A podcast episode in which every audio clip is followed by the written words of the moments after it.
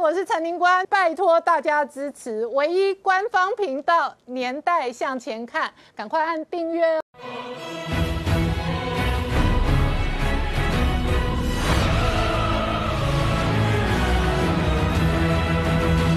年代向前看，向前看年代。大家好，我是林官，欢迎我们忠实观众跟粉丝朋友扫描 QR Code 订阅《年代向前看》YouTube 官方频道。我们订阅突破六十九万人啊！现在美国国会哦，为了制裁中国哦，火速一天之内快速通过《香港自治法》这个法案，直接送交川普，等着他签行政命令。然后同时间，彭斯演讲的时候，直接痛批北京哦背叛国际。因此呢，全世界都在看北京现在的战略，可能先吞香港，再拿台湾。也与此同时呢，波顿的新书当中，乃至于波顿这两天接受媒体的专访哦，不断的强调哦，呼吁美国全面外交正式承认台湾，同时施压中国。那与此同时呢，美国国会的议员为了贺阻中国呢，强推的另外一个法案是《台湾防卫法》。事实上呢，两岸之间的兵力跟这个军事跟军费确实是不对等。这三十年来，日本媒体一追哦，解放军的军费哦，直接暴增四十四倍。那这样的穷兵黩武带来的，当然是西太平洋的军事的风险跟压力。而这背后有多少不为人知的故事跟内幕，我们待会要好好聊聊。好，今天现场邀请到六位特别来宾，第一个好朋友汪浩大哥，大家好，再来是产经新闻台北支局长石柏明夫先生，大家好，再来是朱月忠，大家好。再来是董立武老师，大家好。再来是吴杰，大家好，再来是黄世聪，大家好。好，世聪刚刚看到的是美国参众两院火速一天之内通过香港自治法哦。那现在美国国会炸锅之外呢，同一时间呢，这个彭斯演讲的时候直接说北京背叛国际哦，全世界都在看哦。北京中南海现在先吞香港，下一步可能瞄准台湾。那与此同时呢，波顿就不断的这一个宣传施压哦，那希望美国呢全面外交承认台湾。对，没错。事实上，这次这个香港的这个国安法通过之后呢，而且具体实施的第一天已经抓了三百多个人嘛。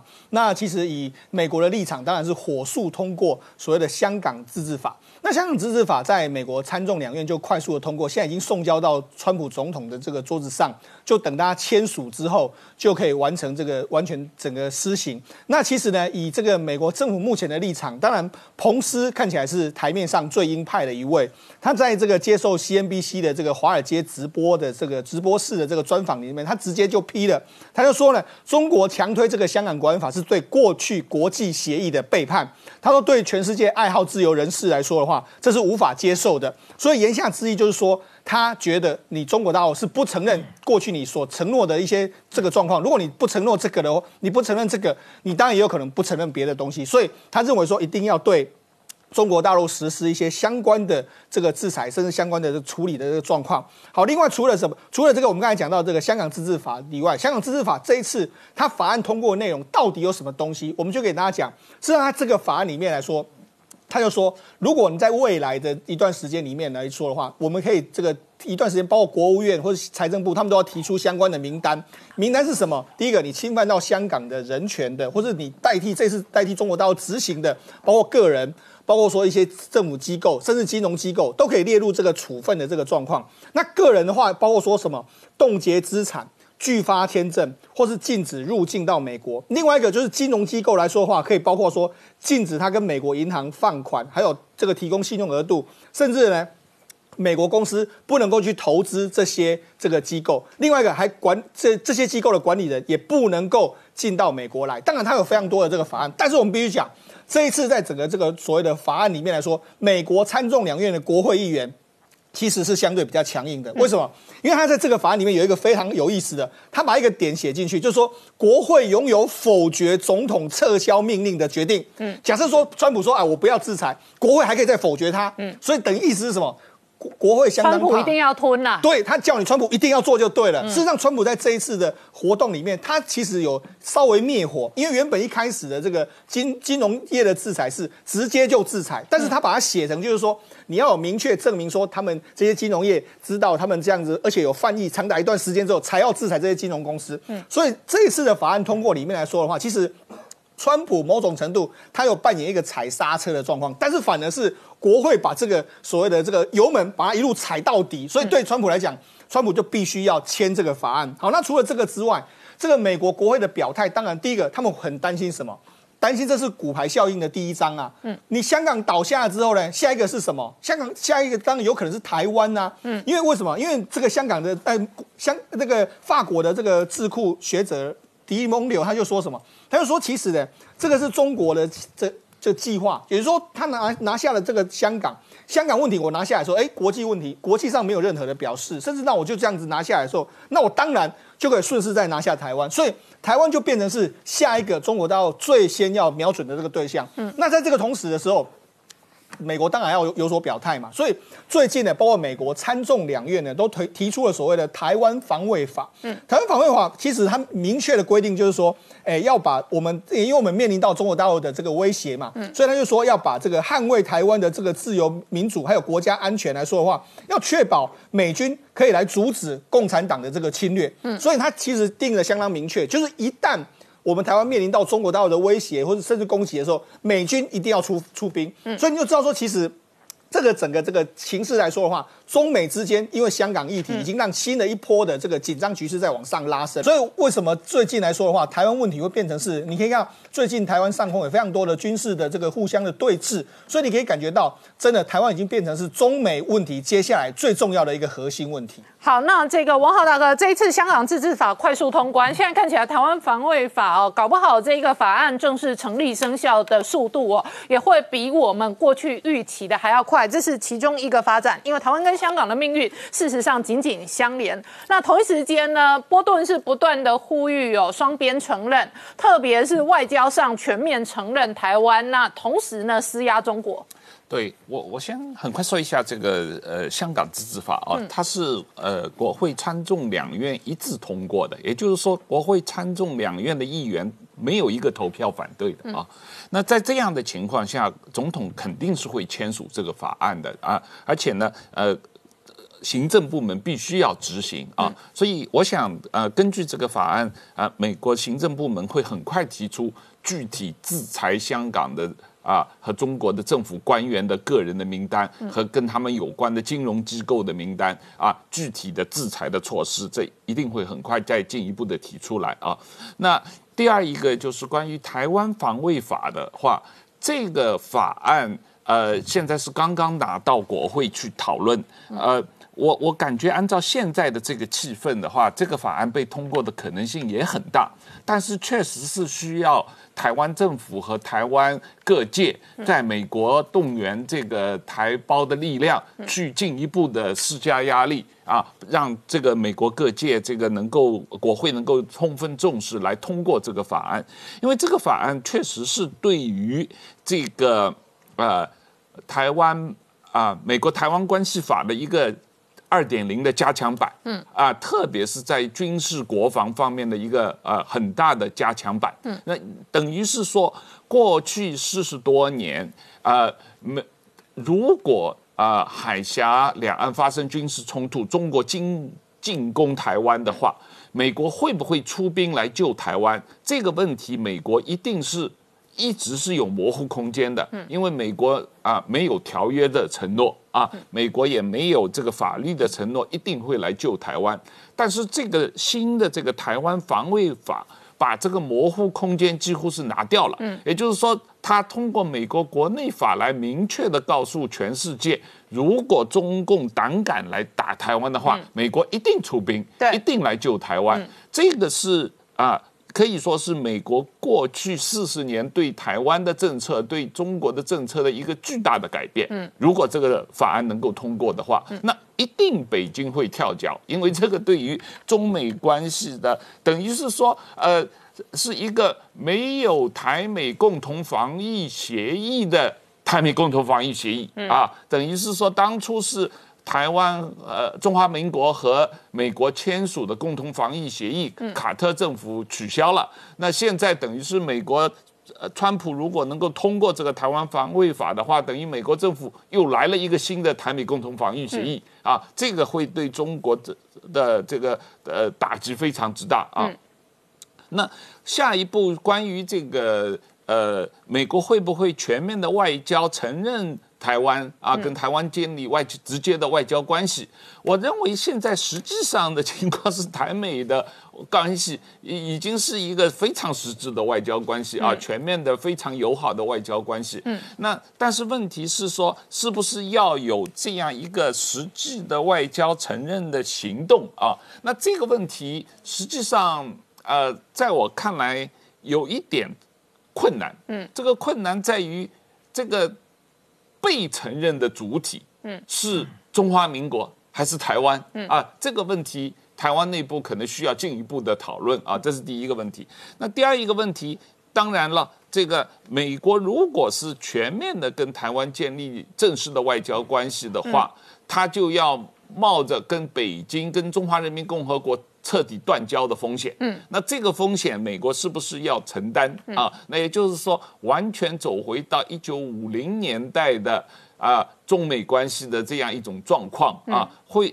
美国要不要做这件事情？嗯，我觉得，但照现在中美关系的状况，特别是双方的啊经贸往来的关系和其他的往来关系。我觉得美国可能还不至于啊，要要要为了这个跟台湾建立全面外交关系，冒着跟中国彻底断交的这样一种状况。但是不是没有可能？既然川普讲不是没有可能，中美要全面脱钩，嗯，那如果要全面脱钩，我也就不需要有外交关系也没关系。那在这种情况下，他川普就说要跟台湾建立外交关系也是有可能的啊。那今后五年这种状况。啊，会不会发生？嗯，我认为这个可能性是存在的啊，甚至于英国都有议员提出，啊，英国要考虑今后五年跟台湾建立正式的外交关系。嗯，要记得在所有西方大国里面，英国是最早承认中华人民共和国而跟台湾断交的啊，一九五零年就断了。那所以，如果啊，如果这个事情真的发生的话，那当然全世界的这个呃。全世界的英美国家啊，五眼联盟是就是准备跟中国开战了，啊，就准备打架了啊，真的是打了啊。那这种状况，呃呃，我当然了，不到万不得已，我觉得不会走到这一步，但这个趋势是，这个可能性是呃存在的。好，我们稍后回来。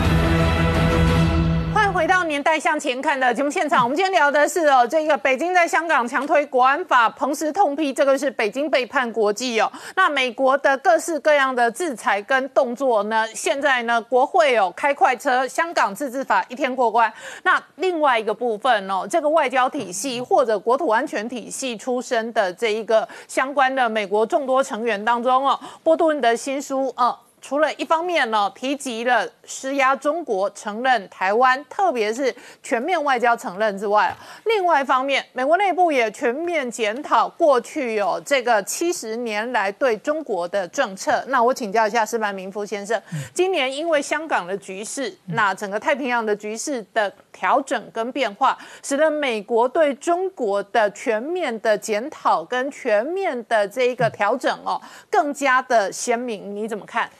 对我最近比较关注一条新闻，就是前几天，呃，美国的 FBI 联邦联邦调查局，他，呃，就是接受媒体采问，呃，媒体访问的时候说，呃，最近他每十个小时就启动一个抓一个中国的间谍。嗯。那么有人如果按这个计算，一年大概有一千个间谍左右可以抓到。那么在就是说战争史上，在人类国际关系史上，间谍大战能够有这么庞大的一个。间谍的抓反间谍和间谍的工作，我想这是过去人类史上很少见的一个状况。那么其实呢，就是中国的间谍呢，怎么说呢？呃，这些美国抓这些间谍到底是不是间谍？这个其实这个问题就是有可各种解释的说法。就是中国的间谍呢和别的西方的这个情报人员有一个根本不同的话，中国是采取这个人人海战术，就是说。他并不是职中国训练的职业的这个间谍人员，而是呢，就是说，呃，他让很多学者呀，或者很多就是说，特别是最近这些年呢，去刺探一些这个高科技的技术，呃，过来，然后呢，其实他本身并不是间谍，但是说呢，就是说，呃，受到中国的情报机关的委托去某件事情，呃，拜托这这这种。是不是间谍之间的这这种东西非常多的。那么美国呢，过去呢，其实在一个国家的呃成长期间呢，呃，怎么说呢，经济发展期间这种事情。特别是产业间谍是很多的，嗯，呃，这个基本上大家过去是睁一只眼闭一只眼的事情很多，但是最近的美国就是突然之间我加强了，就是过去呢，我认为是只有比如说比比如说你进我家里，只有进入卧室的才叫间谍，嗯，现在只要你进我的院子里面就全先全算间谍，那么呃就是突然间扩大了这个范围，那么呃也是因为这就是说中美的完全对立之后呢。呃，已经过去，因为是中美关系很好嘛，所以很多事情不在乎。现在完全进从冷战，有可能随时发展到热战的情况之下呢，那么刺探对方的情报，这个是变成一个非常敏感的事情了。那其实呢，我觉得，呃，这也并不怨美国啦。中国呢，其实在更早的时候，中国就是突然之间，他中国国内的反间谍，他是不光是进你家院子，你从他们家门口过，他就把你当间谍抓起来的事情也非常多。那么我在北京的时候呢，一直在追这个日本的，就是所谓的日本间谍事件。嗯，中国呢，从二零零五、二零一五年到今天这五年之间呢，抓了十，就是发表出来，就我们媒体报出来的，有抓抓了十五个日本间谍。嗯，那么呃，就是按常识讲呢，这个呃间谍嘛，就是互相派嘛，因为地缘政治，你要派我，我要派你嘛。中国抓了日本十五个，呃，这个日本没有抓中国一个。嗯，那就非常不平等嘛。那另外一个抓的是十五个是什么人呢？是大家都知道，日本是二战的败战的国家，日本国家没有军队，那基本上这个情报机关和军队是成套的嘛，就是就是说没有军队的情报机关在日本的法律上是不允许有军队，也不允许有对外的这个情报机关的。那么，呃，他既然法律上没有，他就没有预算嘛，嗯，没有预算的话，就是这些间谍都是这是志愿者嘛。可可以这么，就是说具体呢，前几天呢，日本放呃，昨天放回来一个，呃，这个这个人我一直一直采访他呢是什么？他是所谓的就是脱北者，他小的时候是四五岁的时候跟母亲，他父亲是是北韩北朝鲜黑北韩人，他母亲是日本人，然后四五岁是父随着父母一起去的，那时候那个北韩说是呃人间天堂嘛，大家都回到北韩，然后就。过着地狱的生活，地狱式的生活。然后到了他四十多岁的时候呢，他跟他妈妈被韩国的一些就是基督教的呃团体给救出来了，从中朝边境偷渡过来，然后在中国的丹东住了将近一年，然后又找机会回到日本了。嗯，因为他和他妈妈都有日本籍，所以说会加入日本籍了。但是他在美他在北韩呢有两个妹妹，嗯，所以说他在日本呢就是在那种。叫什么小钢珠房那个八八金扣工作啊，那基本上就是在日本比较低层的工作，也接触不到什么情情报信息嘛。他工作的时候攒一定钱以后呢，就回到那个中朝边境去，然后他想把他妹妹救出来。那既然到中朝这中朝边境去，那可能跟一个韩跟一些韩国人接触嘛，中国就把他间谍当成间谍给抓起来了。中文也不好，呃，日文也不好，而且呢，就是从来没受过任何间谍方面的训练，也没有国际关系方面的知识。只是想救他妹妹，在可能中朝边境的比较敏感的地区活动，就抓起来了。只要中国，但是中国抓起来就就你就说你是间谍，你就是间谍。嗯，然后判了五年。哦，然后最近刚刚刚刑满释放，刚刚回来。还有一个呢是二零一七年的，这个是呢日本的千叶县的有五个挖温泉的公司。嗯。呃，有挖温泉的公司派了五个人，就是那个时候中国的观光客去日本很多嘛，呃，洗洗日本温泉，觉得日本温泉挺好，也想在中国挖温泉。那日本挖温泉的技术是日本公司有，他日本公司能挖到很深，一千米以下也能看到温泉，然后挖出来嘛。那中国的人，中国觉得，哎呦，那我到中国也开这么几个温泉，也可以赚钱嘛。就中方要申请要求日本人来中国帮他们挖温泉，帮他们找温泉，日本派去五个人。这五个人都是从五十多岁到七十多岁的，全是男人，男士，然后没有一个会中文的。然后呢，他们去找温泉，找温泉，他当然有很多勘测地下设施的东西嘛。然后在山东省和海南省，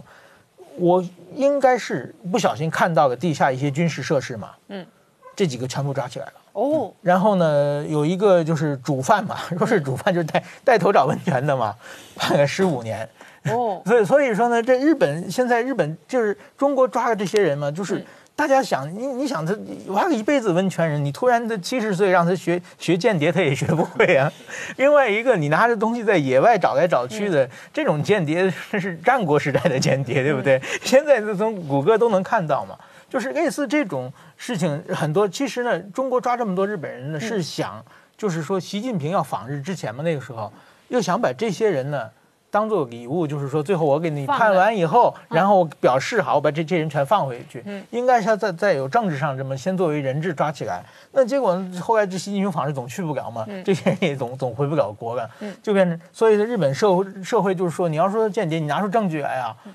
但是中中国就是说，我们依照中国的法律去判。所以中国在国内呢，天天抓这些人，而且加拿大两个嘛，就是。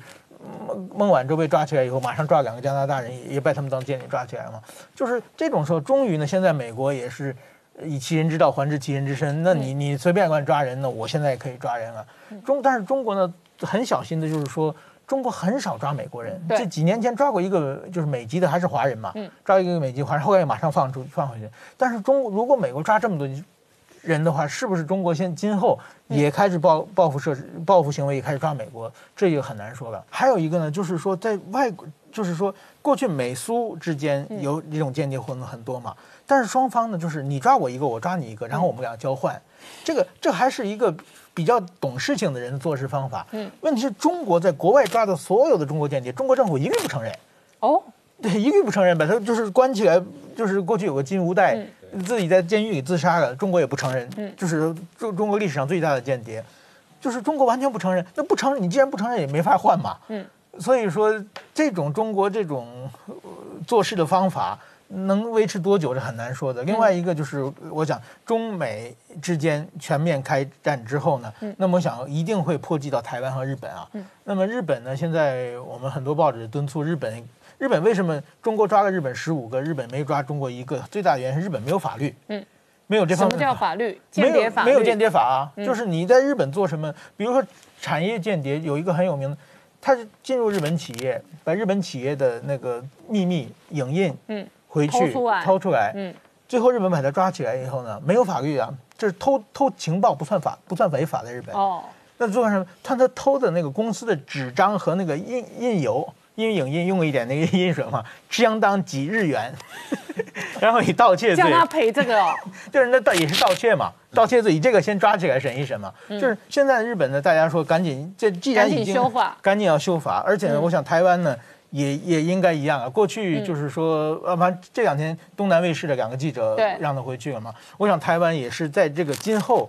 呃，这个双方的互互装间谍的这个情报战，也要真正的越越演越厉害。好，那我再请教你一个事情：这一次港版国安法通过之后，很多台湾人一看到这个法条，发现糟糕，我只要入境香港，或者我在这个呃国泰航空的班机上，我搞不好都被抓，或者我在机场转机可能都被抓，所以很多人大概觉得短期内哦都没有办法去香港了。请问你哦，日本人会不会有这个担心跟疑虑？其实很很多的，就是说，我刚才讲的这个，二零一五年到今天抓了十五个间谍，每个抓起来的日本报纸都报的很大。像其实日本人觉得不能去中国了嘛，因为就是他日本人都知道嘛，就是这些人都不是间谍嘛。嗯。那不定找一个什么理由，自己也可能被抓。其实这几年日本人去中国的旅游会少的很多。那么，呃，我想以后香港也是大家都不敢去了。你以后敢不敢去香港？我我要我去的话，就要想好到中国的里面做几年，找机会写一本书之类的，体验一下生活。好，我们稍后回来。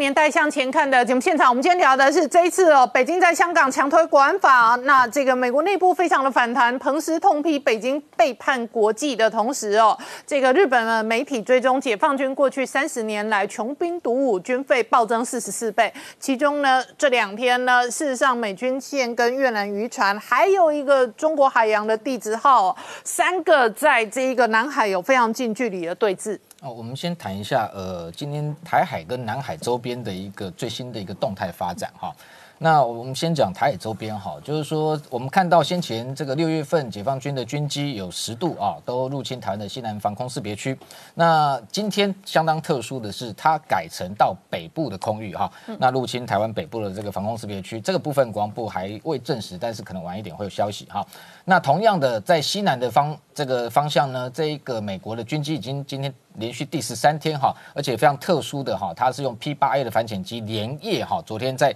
整个夜间哈被发现说追踪它这个长达六个小时哈，在台湾西南的海域哦做相关的这一个呃反潜跟侦测的一个动作哈。那同时间，台湾刚好这个目前开始哈在进行我们的国军的汉光三十六号的这军演啊。那今天上午在高雄的这个呃桃子园哈，在进行一个叫联心超演，联心超演基本上就是陆战队的哈，进行所谓的模拟这个敌军登陆，那跟进行反登陆的一个演习。那这也是汉光演习中的一环。那今天早上当然是一个实兵的一个演练。那呃呃，目前来说呃很遗憾听到一个消息，就是说我们的陆战队的九九旅哈有个步二营，他在这个超演的过程中哈，有七个官兵哈搭乘了 CRRC 这种特战的突击艇。那在这个演习的过程中不慎翻覆，那七人落水之后，呃，目前四个人抢救，呃，没有大碍，但是有三个还在这个呃紧急抢救当中哈。那这样的一个意外发生哈，我们必须要强调，就是说，就我们过去长期采访军事新闻哈，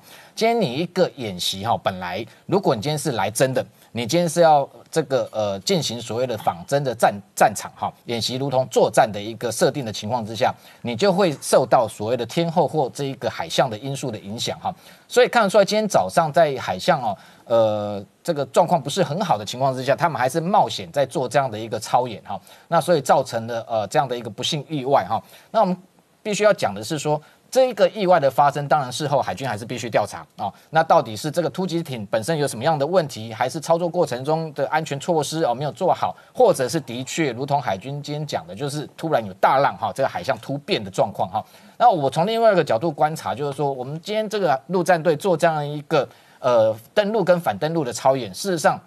像这个。七名的官兵用这种特战突击艇哈进行的两种可能，一个是叫逆登陆，逆登陆就是说模拟今天不管是台湾或外里岛的部分区域被敌军夺占之后，我从海上再逆登陆再战回来，这是一种；第二种，它就是本身就是演。这个演练假想敌啊，在进行所谓的抢滩登陆。那如果是在模拟敌军，也就是解放军在抢滩登陆的过程中，我们看到连这样的意外哈都很难避免的情况之下，换句话说，我们也知道解放军不断的哈声称他轻易就可以夺台，看起来绝对没有那么容易，因为台湾的确就是一条黑水沟啊。过去美军协防台湾的过程中，他们这个很多的这个舰艇的官兵，事实上都。只要在台海巡弋出勤哦，他就会觉得非常辛苦啊，因为台湾的这个台海的海象哦变幻莫测哈，所以这个状况来看，就是我们自己国军事实上在这个呃这个桃子园这个地区，事实上陆战队在那边演练，每年都在进行，几乎一年有四次哦，四个四季都会进行，在熟悉这样的一个地形跟海域的情况之下，都会有这样意外发生，那更何况解放军你今天一度啊一。如果决定要用两栖的方式来夺台，这个背后的风险有多高？哦，他们自己去评估。第二个就是说，军演的这样的一个状况过程中，事实上全世界哈，只要有这样重大演习，都会有意外发生。我们也看到，事实上，我们当然，譬如说最近在谈美中之间双方的军军事的这个角力跟对峙，我们知道美军三支航母战斗群在这个菲律宾海做不管双航母的演练也好，事实上前一阵子其中。一艘航母罗斯福号上面在演习过程中也发生一架 F S 八大黄蜂这个战机不慎坠机的意外，这样的状况也发生。那你说解放军有没有？解放军恐怕还更多，只是没有公开。譬如说前一阵子他的这一个呃，应该是驻港解放军的直升机在香港这一个周边啊空域在进行这个飞行的状况不慎，也是呃被拍到它坠这个这个坠落到这个山谷中。就后来这个隔天去发这再去有人再去找的时候，发现但是残骸全部。连夜被清空，哦，他们不会留下任何市政，不会对外公开，让外界知道说他们演习发生意外。所以事实上，各国的军演，我觉得都会有这样的状况。但是，当然我们自己军方要做好相关的安全的措施，哈，跟事后的相关的检讨，避免再度的发生。另外，在这一个南海的部分，哈，我们也看到，就是说，刚刚这个画面上有看到，呃，南海最近七月一号到五号，西沙在举行所谓的军演。那今天有这个画面拍到说。呃美军的这个吉佛兹 LCS 哈的这一个呃近岸的巡防舰，那附近有一艘这个这个这个中共的海洋地质哈的这样的一个探测船哈，海洋地质四号，另外附近还有一艘这个越南渔船哈，三方的这一个船舰似乎近距离的哈在对峙当中，那这样的一个呃双方可能哈因为这样子一个双逼近的状况之下。的确，外界会担心是不是会有可能擦枪走火的状况，所以美国国防部事实上今天也特别出来谴责哈，就是说解放军在南海进行所谓的西沙的军演哈，就是在这一个当地。这扮演一个这种麻烦制造者的角色，那非常罕见，就是说菲律宾跟越南过去不太吭声的，但是越南跟菲律宾这一次他在东协会议里面也直接就点名了中国啊，谴责哈，他在这一个南海的地地区哈，不断的扩张他的军事的实力，所以看得出来，就是说接下来在南海的这个区块跟台海的区块哈，美中。之间双方的这一个紧张关系还会持续。最后补充一点，就是说美军昨天公布了一系列哈，在这个雷根号航母上面的夜航照片，我必须要特别讲这一个部分。夜航哈，在航母上面是非常困难哈。今天过去。解放军的辽宁号哈，他声称他已经具备夜航的能力哈。他在这一个二零一八年五月曾经有公布一系列的照片，但是不是像我们画面上看到，这是整个都是黑的哈。我个人上去采访过这个夜航的这个过程哈，事实上任何的灯光都是管制的哈。那解放军他们自己中共官媒事实上也承认。这个战机要在航空母舰上面降落已经是非常困难，如果还要在夜间哈几乎没有光线的情况之下，这样的一个降落的这个高度危险性，就如同在这个锋利的刀片上面跳舞一样啊！所以解放军事实上它具不具备夜航的实力？呃，他们内部透露可能只有四五个飞官有这样的一个作战的能力，但是你看到老美，老美他在双航母的演练过程，他同时哈，同时还展现这样的能力的目的就是告诉解放军说，只有我有能力做到这样的一个程度，我有办法二十四小时全天候的这样的一个作战。那特别是我们也谈到，就是说这样夜航哦，过去美军事实上在一九八零年之后才具备这样这个叫。这夜攻大黄蜂的能力啊，他在这之前哈演练了四十年，夜间的这种甲板的降落也好，白天的这种全天候的作战，到造成了将近上万名官兵的死伤，嗯，好掉了无数的飞机，才能够达到这样的一个战力效果。所以总结来说，就是说军事力量的提升，当然要透过军演不断的军演，那当然背后要付出很惨痛的代价，哦，那有高度的风险啊，你才能真的打造出一个坚强有力的一个战力。好，东老师怎么观察？呃，从演习的角度来看的话，呃，我们台湾的汉光演习哦，它其实透明度蛮高的哈。演习什么科目，你的目的是什么？啊，甚至还有私事啊，这个都是曝光的哈。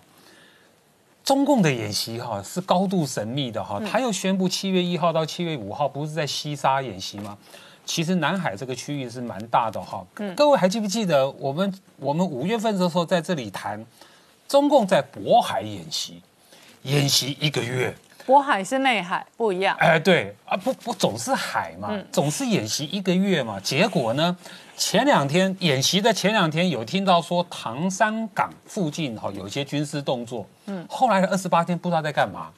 就说中共的演习哦，它有很多，它连演习都造假。一个月前还一个月前还记不记得中共跟印度啊在那个中印边界起冲突嘛？中共还秀了，就就是中方的军队。啊，已经把坦克、大炮啊，通通拖到了这个中印这个边界啊，大规模的演习。但你仔细看那个画面啊，就说那个演习是一个荒原，没有错。可是远远方的各个各个山哦，都是绿色的。嗯，这什么意思？中印真正的冲突是在四千公尺以上的高高山。你看到后面哈所公布出来的视频，双方的那个那个军人在那边打架，穿的是极为厚重的那个冬装，嗯，旁边都是冰天雪地。那什么意思？就是说真的四千公尺啊，是那种景象啊？你怎么会公布一个据说已经拖到中印边界的什么重炮啦、重坦克啦，旁边都是绿的？那至少在一千公尺以下，就是又在骗人。所以我觉得 这个好后面西沙的演习哦，我们在等着看看中共他是做怎样的公布。但是我我要补充一下啊台美关系的问题。波顿不是讲说主张要恢复啊，台湾跟美国要全面性的建交。嗯，其实啊，这个是波顿在两千零七年他有来台湾跟陈水扁见面，他当时就公开主张了：第一个，台湾要加入联合国；第二个，台湾跟美国要全面性的建交。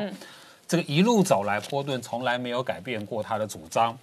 倒是这个新的美国这个参议院新的这个台湾防卫法哈，它是一个很有趣的问题。我们都知道，本来只有台湾关系法，川普政府上台以后做了哪些事情？六项保证书面化，然后呢，通过了台湾呃这个这个旅行法，通过了台北法案，还有一连串的连续几年的国防授权法案，里面都有涉及台湾的规定。嗯，所以美国政府、川普政府跟国会这一路走来，他在自我要求，自我要求什么？因为它是法律，嗯，自我要求把。这个台湾哈，从一个事实上的国家往法律上的国家推动美国的国内法，嗯，同时他也一路在告诉中共，台湾不是中国的一部分啊，不然这个法律就从从政治的角度、从战略的角度来解读。那更有趣的哈，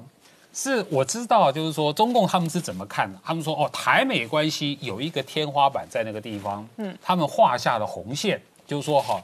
断交，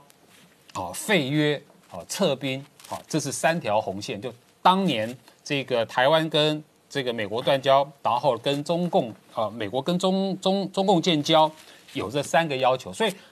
中今天的中共就把这三件事情当做是台美关系的天花板。嗯，可是问题是，美国对台美关系的推动，它是在。建造那个楼地板，嗯，啊，就是说这个这个台美关系的基础一路被垫高，嗯，所以一个看天花板，一个搞楼地板，嗯，所以我我觉得我呼吁一下汪浩啊，这个这个小啊大哥啊，他刚才的话，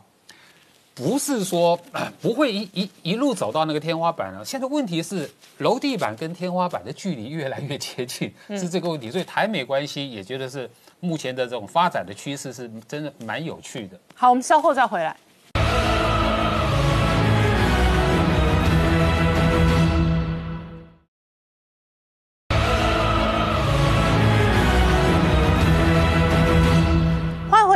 年代向前看的节目现场，我们今天观察的是美中关系恶化的同时哦，除了攻防这个香港、台湾也是重要的核心关键。那这个月中，台湾事实上哦，本地有这个当年那个麦克阿瑟说是哦永不沉没的航空母舰。那本地另外一个核心的关键的美中攻防的产业是半导体产业。对，半导体产业呢，确实在台湾既是股民的发财的这一个标的。对然后同一时间也是产业，也提供就业机会，同一时间也提供很高的国际价值、台湾价值。那以这一次来讲哦，那外界第一个指标观察的是台积电，对。那另外一个指标观察的动向是联发科，是。当然台积电的事情我们就不用多说，大家都很清楚。现在大家其实反而更关注联发科哦，因为这个美洲贸易战，尤其是华为被。被美国封杀之后呢，大家想说，哎，联发科可能是从中的获利者，所以看到这段时间以来，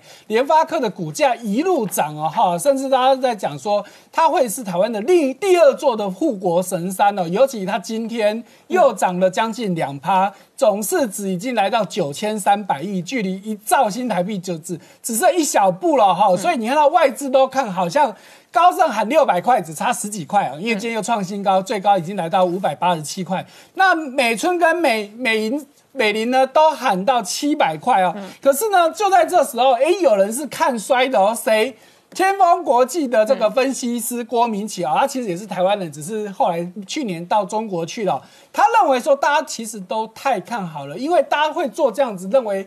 联发科会这么好的一个前提是觉得说啊。华为会因为被封杀，台积电不敢出货给华为，所以华为会转单到联发科。但是他觉得不可能有这么好的事情，美国怎么可能会放任你华为下单到联发科就没事？不可能的，不合理嘛。好，那我想联发科自己也很清楚，不能全靠华为。所以我们看到，哎。最近小米主动找上华为喽，嗯，因为小联发联发科，呃，抱歉，找上联发科了，抱歉，好口误，小米找上联发科了，哎，原因是什么？第一个，小米之前一个很重要的一个研发人员被他的对手 OPPO 给挖走了。事实上，那个研发员朱朱尚武，其实原本就是从联发科出来的，好，他以前是联发科的共同营的营运长，好，可是呢？现在他跟 OPPO 呢，一个是全世界排第四，但 OPPO 是排第五。然后 OPPO 最近的动作很大，除了把小米的这个人挖走之外，他又另外挖了联发科的另外一个也是很大咖的这个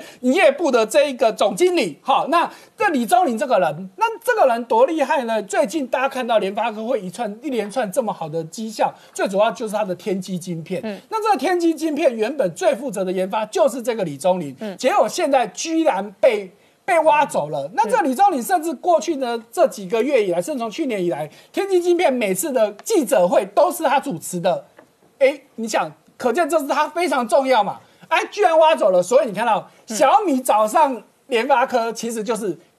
共同的敌人，就是 OPPO 嘛。我们先把 OPPO 干掉。那另外一方面也是因为联发科这段时间它出了很多晶片，都卖到中国的各大品牌手机，包括华为啊、OPPO 啊、vivo，通通都跟。都跟联发科买，变成小米觉得啊，大家都用一样公版芯片，那我的手机就没有什么特色嘛。嗯，所以他决定找联发科合作，做一个自己专用的晶片。嗯，哎，那讲这样子，他有才有办法拉开跟 OPPO 的距离，是甚至挑战华为嘛。嗯，好，那所以大家可以看到，整个中国现在呢，也因为美国的这一波又一波的这样子的封锁，所以中国觉得我一定得自主。嗯，所以呢，他们开始砸了很多的钱要去投资这个半导体产业，尤其是晶片哦。哎，这个就吸引了谁呢？吸引的创投基金。嗯，那创投基金去投资，大家可能觉得没有什么特别嘛。可是我必须跟大家讲，创投很多其实都是豺狼虎豹。好，你创投看上的呢，基本上都。都很会炒，没有错，可是连带的风险也很大。我们看到这边举举几个例子啊，哈，譬如说像这边这个叫昆游光电的这家公司，二零一七年的时候公司才值起几千万人民币，现在已经喊到十几亿人民币。那另外更厉害的是寒武纪这家公司，这家公司号称是中国 AI 第一股，嗯，它准备股票要 IPO 了，而且啊，它从准备申请要 IPO 到中国的证管会核准，只有六十八天，嗯，虽然没有当初 FI 的三十五天那么快，可是以中国来说，一般其他公司要申请 IPO 少则都半年以上，它居然能那么快，可见现在中国就是对这个非常热，所以大家看到光六月份以来统计。光晶片类股在中国准备 IPO 的公司就已经这么多间了，哇！尤其是今天中芯大家最熟悉的，它要 IPO，而且光募资就要超过两百亿人民币哦。好，那除此之外呢，我们再看到清华紫光，哈，它的动作也很大，它也要盖低润厂。对，它原本已经有一个 n e t Flash 的厂，它在它的下的它的这个下游的公司，这个长江存储的部分已经有 n e t Flash 哦，它现在还要盖低润，事实上它不是现在要盖，去年底就要盖了，可是因为疫情的关系就一直递延，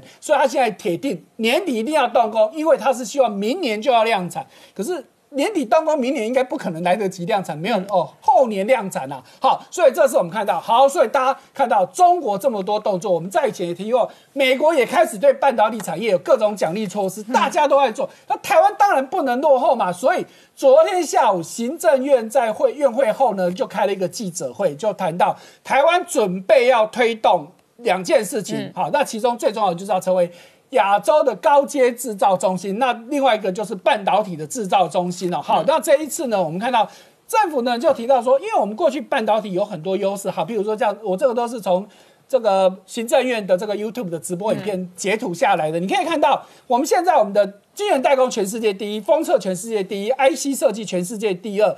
半导体总产值全世界第二，那记忆体的产值全世界也第四，所以我们有很大的这个 base 在这边嘛。那再加上我们国内以去年来说，我们对全世界半导体相关的半设备也好的需求，或是材料的需求有很也很惊人哦。其中光设备，我们占全世界百分之二十八的半导体设备，那材料也占了百分之二十二。可是政府想。我们都跟人家买，可是这都很关键产业，尤其我们刚刚讲，中国也在做，美国也在做。如果到时候大家都控制住，那台湾不就挂掉了？所以我们现在开始要做事情，我们就是要自主。嗯，所以这一次这个行政院的主要的重点就是两件事情，我们要升半导体，我们。要自主化生产，然后要在地化生产，所以呢就开始鼓励我们业者要去投资。那当然政府对等也要投资，砸非常非常多的钱了哈。目前预计准备要投资二点七二兆新台币。嗯，那半导体的采备设设备的采购呢，也要。高达一点九兆，目的希望就是把我们台湾的整个半导体的产值再次提升。所以看到现在行政院喊出来的目标，到二零三零年，希望我们整个半导体的产值可以达到五兆。嗯，哇，是不只是倍增而已哦。所以大家看到就如刚刚林官所说的，半导体现在已经是全世界大家的一个战略必争之地了，已经不只是纯粹的经济上，各式政治上、军甚至军事上，大家一定要去抢的一个地盘。好，那我请教一下汪浩大哥，台湾的半导体发展其实是这三四十年的事情哦。那当年的另外一个核心的关键角色当然是张忠谋，张忠谋如今是退休了。不过你会发现了，美国事实上是有刻意扶植低岛链的国家发展半导体。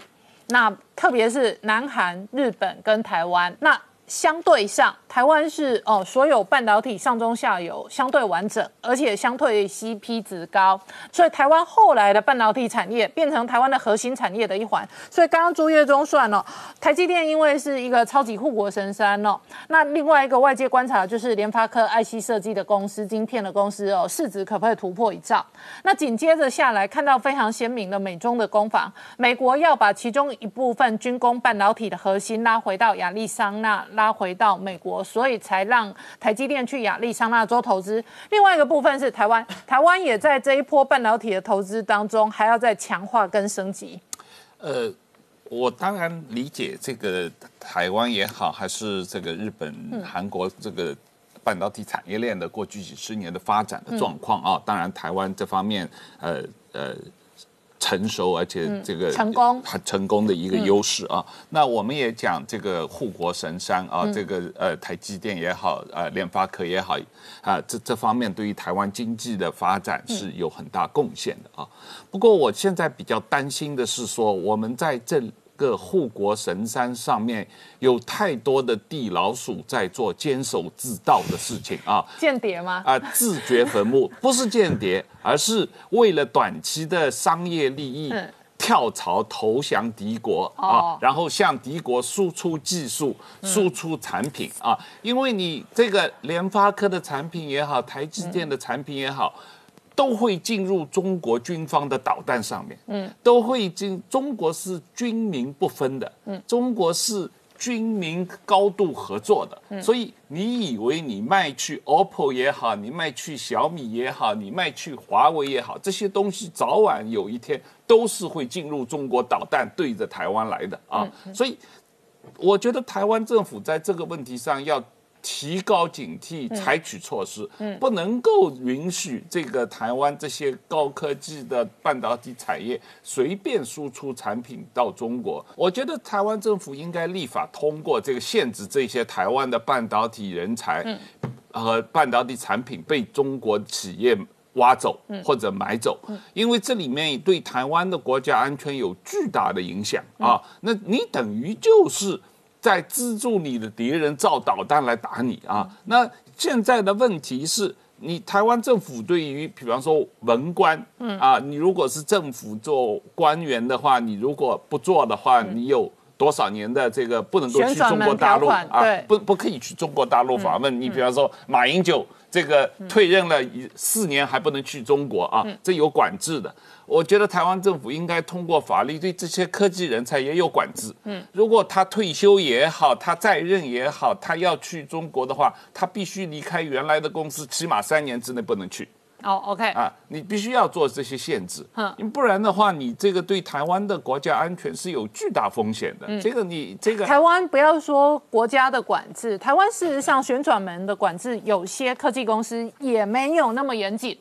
所以我们必须承认，很多台湾的科技公司，所谓哦创办人哦找到钱之后，就赶快挖一组啊低技术 team 来，挖来 team 就可以 run 了。然后这种氛围呢，中国当然挖的更大、更多、更凶。对这个问题是两个不同层面的。你如果是在台湾内部商业跳槽，你自己跳出去创业啊，那是一个。商业机密的保护问题啊，你你你原来，因为你所有的人在这个公司，不光是这个科技公司，我我以前在银行工作也这样的，你要签保密协议的，你如果跳槽到竞争对手的话，你有。多长时间的保密协议，而且你也不能够马上去竞争对手工作，你必须要有啊所谓的这个六个月的冷静期，像我们那个时候啊，那你这个你去这个科技公司，你也应该有这个跳槽的话，这个这是一个商业行为，这个我觉得是正常的，全世界都有没有问题，但是。中国的情况不一样，这是一个国家安全行为，嗯，这是个国家安全问题，这个要在政府层面立法，嗯，限制这些台湾的高科技人才，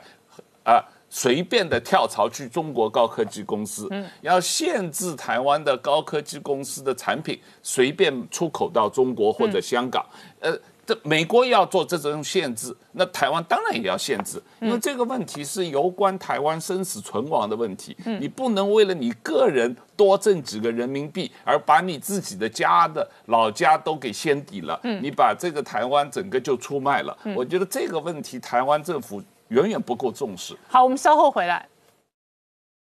Hello，我是陈宁官，拜托大家支持唯一官方频道《年代向前看》，赶快按订阅。Hello，我是陈宁官，拜托大家支持唯一官方频道《年代向前看》，赶快按订阅。欢迎回到《年代向前看》的节目现场，大家好，我是林官，欢迎我们忠实观众跟粉丝朋友扫描 Q 后订阅《年代向前看》YouTube 官方频道。我们看哦，已经连续一个月，整个长江流域周围哦，这个淹水的超级洪灾灾难哦，造成了庞大的民怨哦。那最新的新闻哦，中国事实上气象报道，未来几天还有暴雨的预警，整个三峡大坝二十四小时之之内，随时还会再泄洪哦。这样的这个民怨的压力，使得北京呢这一次呢，在对于内部跟对外所有议题上面呢，都倾向民族主义。然后北京背叛国际的同时呢，外界观察的是，先吞香港之后，是不是真的会再拿台湾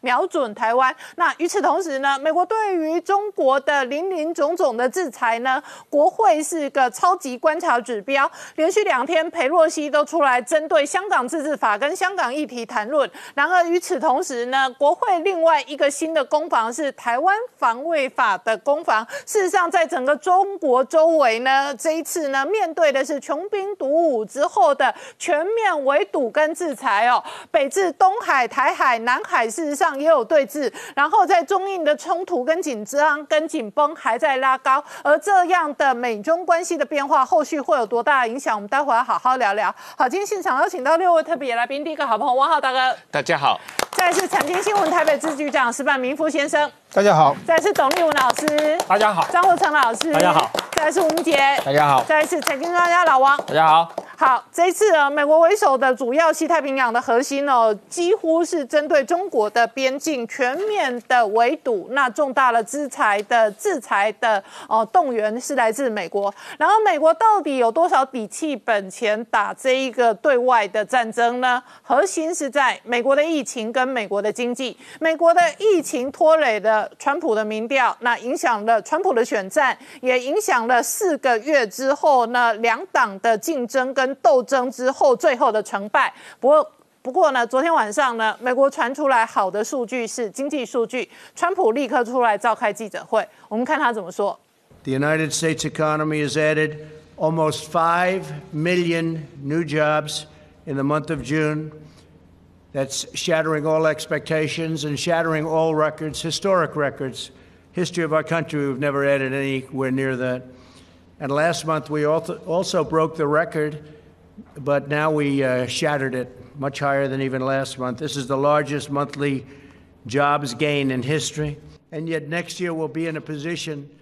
where I believe, in a certain respect, I think we'll even be stronger than we would have been because of what we're doing. But only that strong foundation allowed us to be up here today talking about these record setting job numbers and other numbers that we're producing. Because America's economy is now roaring back to life like nobody's ever seen before. Nobody's ever seen numbers like this. In May, retail sales surged by nearly 18%. That's a record. We recently saw the best 50 day increase in the history of the stock market. So we had 50 days, go back a couple of weeks. We had 50 days, the likes of which we've never had in the history of the stock market, which to me means jobs. We built the greatest economy in the history of the world and we are now doing it again. And I think we'll do even better the second time than we did the first time. 好，老王，川普最近被 波顿痛骂，说他对中国太软，说他对习近平忠心耿耿。用台湾话来讲，他就是太亲中、太舔共。那香港问题呢，他完全没有出来召开记者会回应。可是昨天呢，晚上第一时间经济数据出来，我刚刚播给观众朋友看的，就是他针对失业率、那股市跟经济表现开了半个多小时的经济数据的记者会。对，关姐说的很好啊，其实他对香港问题几乎都没出来讲话嘛哈。那他昨天讲他这个经济数据啊，其实我想跟大家讲哦，这个必然的成长，成长是必然的。为什么？为什么会有大那么大的成长哦？飞龙啊，增加四百万、四百八十万个工作机会哦，是比原本三百多万还多哦。那你要去想之，因为之前的跌的太多了，之前少掉太多了，所以这个就是有一句话，就是你要有建设，你要先经过一番破坏嘛。那他之前就破坏了，所以现在建设当然随便跳那个数字都会惊人的。所以川普其实要想一下。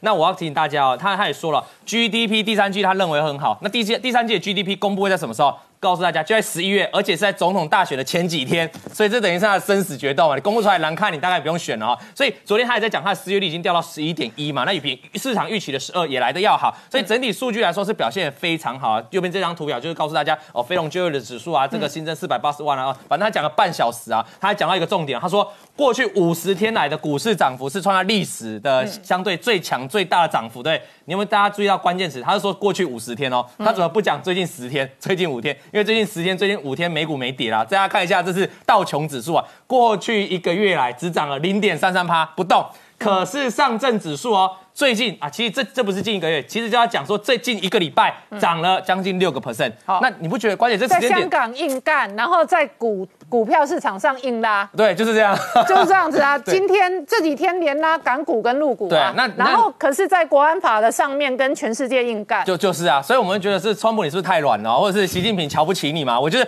拉给你看，而且这个大家注意哦，港股跟陆股的发动点都是在这个礼拜啊，这个礼拜是实行真的港版。所以我觉得，川普难怪你会被那个，难怪拜登的那个民调会一直领先你嘛，因为你真的太软了。所以昨天拜登一上来说，我若上台，我就要制裁川普嘛。那么再看港股，港股不是被国安法所以的这个还有很多取消特殊贸易吗？那你看贸易的这个地位吗？可你看港股今天又在刷新了一个波段的新高啊，所以你可以发现哦。我想跟川普讲啊，现在全球股市，包括我们台北股市也在创新高，印度股市大家看也在创新高，只有一个股市没有创新高，那就是你的美股，你的道琼啊，所以这也代表是市场上啊还在期待你川普有没有更大作为。那我个人认为，因为他我们昨天有讲七月份的第二周啊，他又在撒钱了，我们就接下来要观察他撒钱的成效了。哎，我打个岔，印度最近一个多月哦，中印边境在攻击摩擦，但是大盘涨幅也两成。对，那关姐那个中国是我们不是要谈论那三长江大坝到底要不要溃吼？那么就算没有。没有溃堤，至少那下面都淹大水了。中国的华尔街在大涨创新高，所以这就是一个。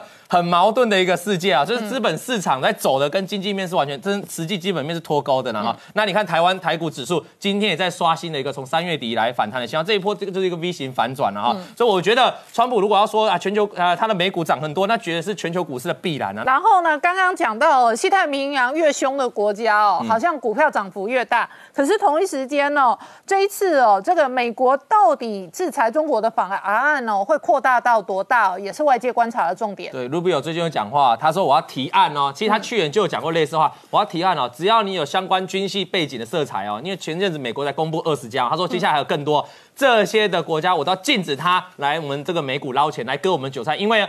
目前已经公布二十家有军系色彩的中国的这个企业哦，有高达十三家在美股挂牌上市。那么过去已经探讨长期探讨中概股的上市了，很多中概股其实到美股挂牌 IPO 那附近大概就最高点哦，之后就一路割韭菜了嘛。那相关的军系的企业，我们比如最新这一个，好，我们中国中国的这个伺服器的大这个伺服器的大厂啊，这个浪潮啊，它被美国列为什么共军的企业啊？那你知道浪潮这家公司哦，最大的就是是谁的最大客户吗？是 Intel 的最大客户。所以 Intel 最近已经宣布暂停哦，停止供货两周给浪潮啊。那我的个人预期是因为这个浪潮是 Intel 最大客户了哈，所以这两周其实是给 Intel 去反映，去帮他弥补一些漏洞啊。基本上。你你不太可能会把大客户说我就暂停了，所以所以有难怪之前这个白宫会反对，会说啊你们这些美企都私底下又在偷偷供货嘛，所以我认为这个是一个短暂的现象，但至少我们看得出来，接下来美国企业要供货给这些中企的公司哦啊有尤其是有军方色彩哦，大家都要特别注意啦。嗯，那我看最看最后一个，我们知道之前在打媒体战嘛，这个美国把中国很多媒体啊列为是什么外交使节啊，就是说你很多事情都要经过我的采访，你不再是一个中立的媒体。中国现在反制哦，我反制你其他像这个什么啊美国之音啊等。等啊哈，还有这个反正有的没的，只要是美国软体哦，在新增的大概九家，全部都列到我所谓，我就把你视为是这个国军方官方的媒体啦，我不让你哦任意的在我境内哦去宣，你要替我缴交一些报告，这样才可以。所以我觉得两方面，不管是在这个实际的这个科技上的打仗以外，另外连这种媒体方面也要实质的去对抗。好，那这个汪浩大哥刚刚讲到的是哦，这个中国在香港强推国安法，但是在陆股、港股强硬护盘拉抬。可是同一时间哦，事实上影响全世界金融市场跟这个影响美国经济，外界关心更大、更深远的是美国的这一次的疫情的伤害。那昨天出来最新的数据哦，失业率大概来到十一个百分点，所以外界观察年底之前未来几个月有可能压到个位数字，这是一个重要的，那相对是一个利多的指标。那第二个是疫情，疫情我们昨天讨论过。高盛直接出研究报告，高盛的研究报告说，全美国如果通通戴口罩，GDP 要成长五趴。然后今天德州的州长下令全德州都给我戴口罩。那所以德州因为疫情已经再度恶化，所以他也面对这样的处境。所以整个美国选战表面上是政治的攻防，核心是经济跟疫情的变化会影响投票的结果。呃。我们讲三个不同的问题啊，这个第一，如何看股市啊？看股市不能只看一个星期、一个月，甚至一个季度啊。嗯，你还是要看过去十年、五年、一年啊，一个季度、一个月的状况。那无论你从过去十年，还是一年，还是现在这短期的状况来看，上证指数是全世界表现最差的啊。它只是这几天稍微有所反弹，但是它还没有破三千点啊。它最近三天很强，它七月一号到现在这三天都很强。但是跟它的过去十年还是五年还是一年什么比起来，几乎是原地踏步啊，在一个这个一个三千点的徘徊，完全不能够这个起到真正的融资和这个呃资本市场的有效作用。那相对来说，美国的股市，特别是最关键的纳斯达克的股市，最近是连连破新高啊！而且纳斯达克不光是已经回到了今年三月份之前的新历史高位，现在是完全突破了那个历史高位，已经回到了这个呃新高。所以呃，我觉得美国股市是已经提前反映了美国经济的复苏啊。那现在比较最大的不确定性，当然还是这个呃疫情，疫情会不会造成美国的所谓的呃经济恢复的延缓？啊，那这个呃，每个州的情况不太一样，因为美国毕竟是一个呃联邦国家，它的呃每个州要各自负责来应对他们本州的呃呃疫情的关系。那前一段时间是三四月份，疫情最恶劣的是在纽约和这个比较北靠北的那些州啊，东北部的这些州。那现在这一个月。疫情比较严重的是在南方啊，那南方的话啊，北方的话比较是民主党啊执政，南方的话比较是共和党执政。嗯，那这个情况当然是呃，确诊的啊人数增加很厉害，一年的一天大概有四万多，将近五万了，甚至那这个当然跟他两方面的原因都有，一个是我觉得他们呃经济的恢复就是重新这个。恢复生产过早过快有关系，另一方面当然也跟它的这个呃检测啊大规模的检测有关系啊。那第三一个呃，我昨天也讲了，它实际上的每天新增加的死亡数并。是在不断的减少，而不是在增加的。所以你会看到，你把这两张图同时做，它每天的这个新确诊的人数是这样上去的，但是它每天死亡数是这样下来的。嗯，这个是跟三四月份的情况很大的不同。嗯，这个反映出美国呃医疗系统在应对这个确诊的人数的反应有了很大的改进。好，我们稍后回来。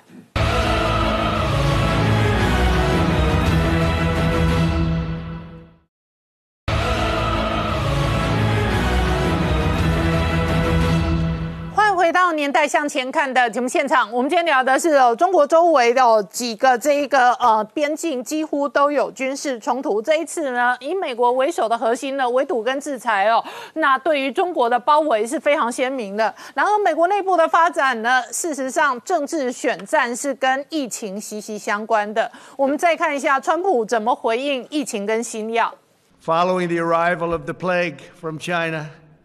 that's what it is. It's a plague, and it should have never happened. China should have never let that happen. But China did allow it to happen. We had just signed a brand new trade deal,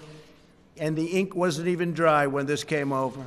We're speeding the delivery of new treatments, including antiviral steroids, convalescent plasma, and other therapies. We have therapeutics that are really, really looking good. And this includes two drugs that have proven effective remdesivir and dexamethasone, which is having a tremendous trial. And we'll see how that all happens. But we have three vaccine candidates. Uh, we've had many more, but three are really, really looking good. And I think you're going to have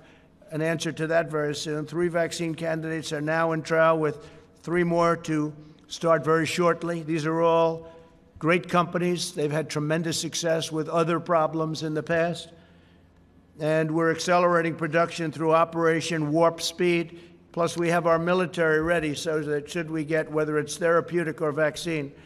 our military is ready, logistically ready. These are the best in the world to get it out to everybody as soon as we have it. And we think we're going to have it soon. 好，石本明夫，我们刚刚看到的是川普回应了这个疫苗跟这个新药的发展哦，会影响到今年的年度的疫情的发展。所以美国内部的变数，今年很大的变数仍然是疫情。疫情改变了经济，也改变了政治，改变了川普的选情。但是同一时间呢，疫情也改变了中国的内部的这一个政治压力哦。那全世界事实上都在观察，国际媒体经常把习近平跟史达林放在一起类比。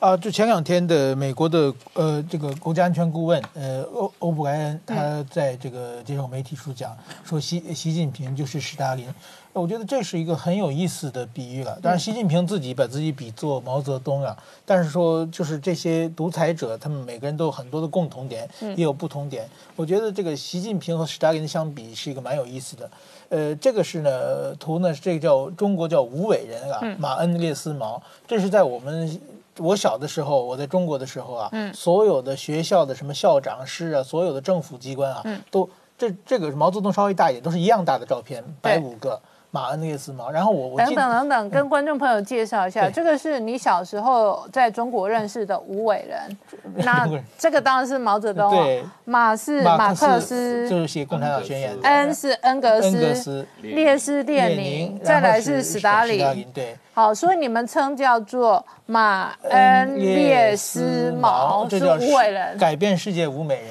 无伟人啊。然后我我记得我我上小学的时候啊，上小学考试面试啊，他就让把这无伟人的照片认出来，还摆顺序，他是按照年年代顺序嘛。那我们小小孩子不懂啊，就要考试之前要准备啊。所以就记得大胡子、大胡子、没头发、小胡子、没胡子，然后就把这个五个人记住了。但是两个大胡子长得有点像、啊，有一个头发多的，一个头发少，头发多的那个就是用这种方法记的。这是中国的宣传的社共产主义社会的这五五伟五个伟人啊。嗯、但是其实很有意思，就是说啊，这个斯斯大林呢，其实在一九五六年的苏共二十大的时候啊，就是他死完以后，后小夫就把他否定了，嗯，就然后就把他全部否定了，他然后把他的肃反，他清除政敌，杀了好几百万人、上千万人的这些东西全拿出来，但是说呢，毛泽东不同意，嗯，毛泽东说要三七开，而且只有中国没有否定斯大林，然后呢，习近平是接受毛泽东的教育嘛，说所以说斯大林在苏联，特别是苏联的解体之后，斯大林做的所有的坏事情。再次暴暴露出来，这个时候呢，习近平他们还没有否定，所以斯大林现在在国际社会已经完全变成一个魔头了。但是习近平呢，还认为他是一个伟人，嗯。然后呢，习近平多多次的呃讲话之中呢，说否定斯大林是历史虚无主义。他到现在为止，在现在全世界，包括他们俄罗斯已经不保护他了，已已经否定他，只有在中国还把他当做一个人物正面人物来来去评价的。那么呢，其实呢，我觉得在这五伟人呢，毛泽东如果归类的话，毛泽东跟列宁算是同类的。嗯，为什么呢？他们两个都是创业者嘛。哦，建国者，然后呢，个他们呢自己的威望也很高，另外影响力也很大。另外一个呢，他当时跟全世界对抗还没有实力。那么比起来呢，确实史大林和习近平比较像。嗯，为什么像呢？就是说他们属于窃国者嘛，就是说窃取了这个创业者的果实，然后当把然后把自己当成皇帝一样，然后发就是肃清自己的政敌。嗯，用非常强硬手段，然后呢对外呃扩张。然后呢，史大林是主导的这个东西的冷战嘛，习近平现在主导的中美的贸中美的对抗嘛，这个这点是也也是比较相相似的。那么在于这个整整体上呢，全世界呢，呃，怎么说呢？呃，二十世纪有三个魔头，三个魔头就是希特勒、史大林和毛泽东。嗯，这三个魔头呢，呃，做法都不太一样。希特勒呢是。用自己的国家的军队去屠杀别的民族，去犹太人或者是波兰人周围的民族，然后呢，史达林呢是用自己的国家机器呢屠杀自己的人民。嗯，那毛泽东呢是让自己的人民和自己的人民互相屠杀。嗯，这个是一个就是文革的时候所谓的那些武斗，就是在重庆的武斗，就是那些把那个。军工厂都打下来，他东武器都掏出来，拿机关枪啊，什么大炮互相武斗，红卫兵之间的死了很多很多的人。那其实毛泽东认为，哎，天下大乱，一形势一片大好，这是毛泽东的做法。但是习近平呢，很显然他没有像毛泽东这么强的影响力和这么混乱的逻辑啊。他的做法有点像斯大林啊，他对新疆、对少数民族，包括对香港。呃，以及他刚上台对对党内的周永康啊、许才厚这些人的呃手法，基本上和斯大林是比较相似的。嗯嗯，但是说呢，我觉得这个斯大林呢，他就彻底把这个苏共变成一个黑社会式的一个恐怖的集团。那习近平也是把中中共，现在我觉得中共要比呃当年胡胡耀这个江泽民和。胡锦涛的时代就更像黑，完全变成一个黑社会组织了。嗯，那么其实中共，史大林这苏共现在已经没有了嘛。嗯，那么习近平这个中共呢，前不久七月一日是中共建党九十九年生日啊。嗯嗯。然后呢，呃，新华社发的稿子我觉得很有意思，他说中共党员啊现在是九千一百九十一万四千人。哦，这个把数字报出来了，我觉得这这个数字我觉得很奇怪，那个四千应该不要的。啊。这个念起来是九幺九幺死，就要就要死的，大家我觉得这是里边是不是有高级黑在算算计咱们这共产党啊？另外一个，我觉得这个习近平，这个苏这个美国人说习近平是史达林的话，嗯，史大林是在苏共第二十大的时候被彻底否定的。哦，那么马上。中共二十大二零二二年就要召开了，对，所以说这个会不会有历史的巧合？呃，我们拭目以待。那我请教你哦，去年的这个呃达沃斯论坛的时候，那个时候呢，这个金融大鳄索罗斯他就直接在论坛上哦公开讲说，习近平是自由世界最危险的敌人。对，当年他们也是这样看斯大林的，对，当年他们也是这样子看这个希特勒的。那当然，现在的习近平他拥有的中国的国力基础是不一样的，就是他的经济力、他的军队。对。哦，今天我们看到日本媒体去算了，过去三十年解放军的军费成长了四十四倍。对，所以他们认为解放军的部队其实也是一个超级部队怪兽、怪兽机器人，因为膨胀的很快。所以今天的中国，他所同时拥有的经济跟军事的实力跟基础是不一样的，不一样有不一样的地方。但是说呢，同时如果说史大林或者希特勒的时候，他的军队他的命令可以让军队所有的军队的枪口对外，嗯，是非常团结的，他自己的威信也很高。那么今天习近平他的军队是对付自己人、对付自己的国国民的。有很大部分，那其实我觉得就是说，那今天的解放军也很多年没有对外打仗，没有对外打仗，但是他对手无寸铁的这个国民是很多的，基本上是镇压自己的国民的。另外一个就是说，这些解放军什么时候枪口冲他，他也很很担心的状状况之下。所以说，这个他虽然是有很强大的军队、很强大的国力，但是说他有更大的内忧外患。嗯。这个无伟人哈，我 我来补充，他有另外一种分法。嗯，马克思 马克思是圣人，毛泽东是伟人，还少了还少了一幅照片，邓小平是强人。嗯，就是说哈，在共产主义的国家里面哈，马克思哈，他跟神一样。嗯，就是说，因为因为马克思很简单，在政治上他没有杀过自己的人民，他也没有整死过政。他是思想家，他思想，他圣人。所以，呃呃，共产党员常常讲一句话，啊就你死了以后，你终于可以去见马克思了，他跟神的地位一样哈。真的假的？就是，跟基督徒要见他的上帝一样。因为他们是无神论者嘛，他们是他，所以说不可能说死后回到上帝的怀抱，是死后回到马克思的怀抱。哦，真的啊，这真的这真的是他们常常讲这句话了哈。然后现在的习近平啊，从今年开始，我注意到中共中宣部啊，已经把他提到圣人的地位，二十一世纪的新的马克思的这个这个这个理论的这个发展者，所以他已经不是说啊超越这个邓小平，要跟毛泽东比。我看不是的，中共中宣部已经往往上推了，要跟圣人比了，马克思比了，就要这样子造神大内宣。是的，那造神大内宣才能维稳嘛？你小时候有背过这个吗？当然有了，有马恩列斯毛这个，我那以后就叫马恩列斯席。那马恩列斯毛席，或者马恩啊不马恩列斯席。好，我们稍后回来。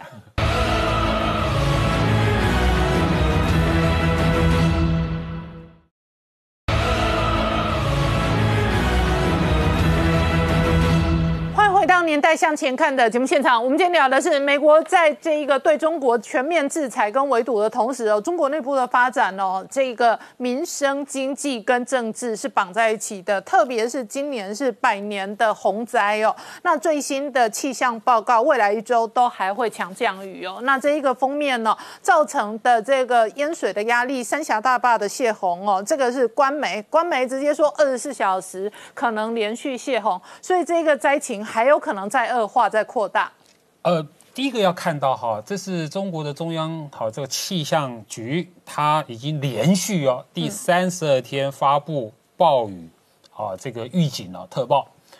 然后到今天这个中国的这个水利部，它才公布，这叫二零二零年第一号洪水。然后呢，呃，这个他有警告哈，呃，三峡大坝要二十四泄洪了，所以下面的什么洞庭湖啦、博博那个鄱阳湖啦，全部水位是高涨的。然后呢，好警告湖南、湖北、安徽，好包括重庆，好要戒备。呃，三呃气象局三十二天都已那个暴雨特报啊，你怎么你这个这个水利局你现在才才发布？这个这个所谓的四级响应，嗯，啊，原来前两天呢，习近平终于讲话了，说啊，这个这个这个这个呃长江水患的问题，好要多加注意，啊，在中共哈，他每逢这个这个较大型的天灾人祸，他第一个做的就是隐匿疫情，毫不例外。所以如果说各位。我们现在去找，就是说这三十二天来中国的这个水灾的这个水患的患情到底是怎样？你会看到不同的数字。我刚刚说的，今天呃，昨天这个中共的这个水利部，它公布的是说，诶，有十四个省份，然后呢，近两百万人受灾，死亡三人，啊，然后损失经济损失二十八点八亿人民币。可是你又看到其他的气象局另外是有公布十九个省份，啊啊这个受灾，好，然后呢，你又再去看，它还有另外一个消息来源，中国大陆消息来源有二十六个省份受灾，然后呢，死亡人数啊，死亡人数我讲一个宜昌，就是说湖北宜昌他自己公布的，他说六月二十八号他就有十八个死亡，十个人失踪，嗯。但昨天中共这个水利部公布了三个人死亡而已，马上啊就跟所有的天灾人祸一样，第一时间你所有的数据是对不起来的，所以这是一个大问题。好，另外一方面大家会比较关注长江呃三峡大坝的问题，我简单的说三个事实就好。其实中共他们自己宣布这是八十年来最大的洪水，水利部也宣布了总共有三百零四条。河流的水位已经超过警戒线，这是第一个事实嘛。第二个事实，长江三峡大坝是被世界大坝协会认证为全世界最危险的大坝之一，它这是有公信力的单位。当然，中国的大坝协会曾经颁颁奖给三峡大坝，认为它是个优良工程。嗯，但好，第三个事实来了。二零一五年，中共中央的这个反贪哦，中纪委反贪组有进入三峡工程公司查出弊案。嗯，什么意思？就是说你这个三峡大坝的工程是有弊案的，这就符合了三峡大坝也许设计没问题，但施工肯定有问题。就是我们担心它是一个豆腐渣工程嘛，所以我们现在担心的就是说哈。呃，我们不希望任何的这种这种天灾好这种悲剧发生在中国大陆，我们绝不希望看到，所以我们希望说中共要赶快启动你的预警防洪计划，你要赶快去做演练，你要赶快提升你的这个响应的这个这个级别，不然哦，如果真真的真的发生之后，就会一切都来不及。好，那同一时间，张老师哦，印度这两天也有大动作。这个印度啊，最近因为它跟中国发生冲突嘛，所以哦，这个印度总理莫迪是非常强硬。他最近呢，把他在中国的那个微博的账号关掉了，然后呢，也把他跟习近平所有的合照都删光了。其实，在过去，莫迪是跟习近平最友好的外国领袖之一。哈，那个他访问中国的时候，习近平还特别好邀请他去武汉呢，出一个非常私人的这个啊庄园哦，这个啊从事非常热烈的交谈哦。那现在来讲，印度呢，啊，做到一件事情，就是印度发现这个中国哈，这个资讯的软体哈，在这个印度入侵的情况非常的严重啊。这个像抖音哈，这个百分之二十的下载来自于中国，所以呢，好，印度现在就决定哈，这个把五十九个好这个一最常用的中国的软体跟那个 A P P 哈，好，现在全部都禁止掉了，啊，不允许这个啊印度国内继续上架，好，让印度人下载。那印度为什么有这样子的举动啊？因为第一啊，哈，现在印度啊，不管怎么样哈，它的这个 GDP 也就是经济总量已经到世界第五了，哈，这个仅次于是美国、中国、日本跟德国。然后军事力量呢，哈，也是世界排名也是前五了。所以，好，在这样的情况之下，哈，那莫迪他当然觉得我没有在怕的，哈，就绝对没有在怕的，哈，所以呢，这个对于这个。这个中国的态度是非常强硬，而且呢，印度呢，第一个它有这个人口的这个红利，然后年轻人比例高，所以呢，手机啊这些消费性电子产品的这个销售量很大啊。然后呢，它的资讯哈，因为它的这个英语环境哈，啊，相对软体业在印度来讲有相对优势，所以他觉得我在这一方面哈，跟中国这个发动这个。资讯方面的战争，好，软体方面的战争，哈，他是没有在怕，他是有胜算的，啊，因此呢，在这个部分，啊，印度态度非常强硬。那第二个呢，他现在又规定，哈，就是。中国的企业不可以再参加这个啊印度国内的基础建设的投标，好，然后小企业的投资啊融资，好，这些通通都不要，意思就是不要让中国的经济好对印度有更多的这个影响。但是呢，好莫迪其实他就是删他个人的微博，好删他跟习近平的合照哈，他也还保留一个空间，就是他还没有直接点名好批判习近平，好这一点来讲就是还保留一个未来有可能谈判或和解的空间。好，这稍后回来这样子。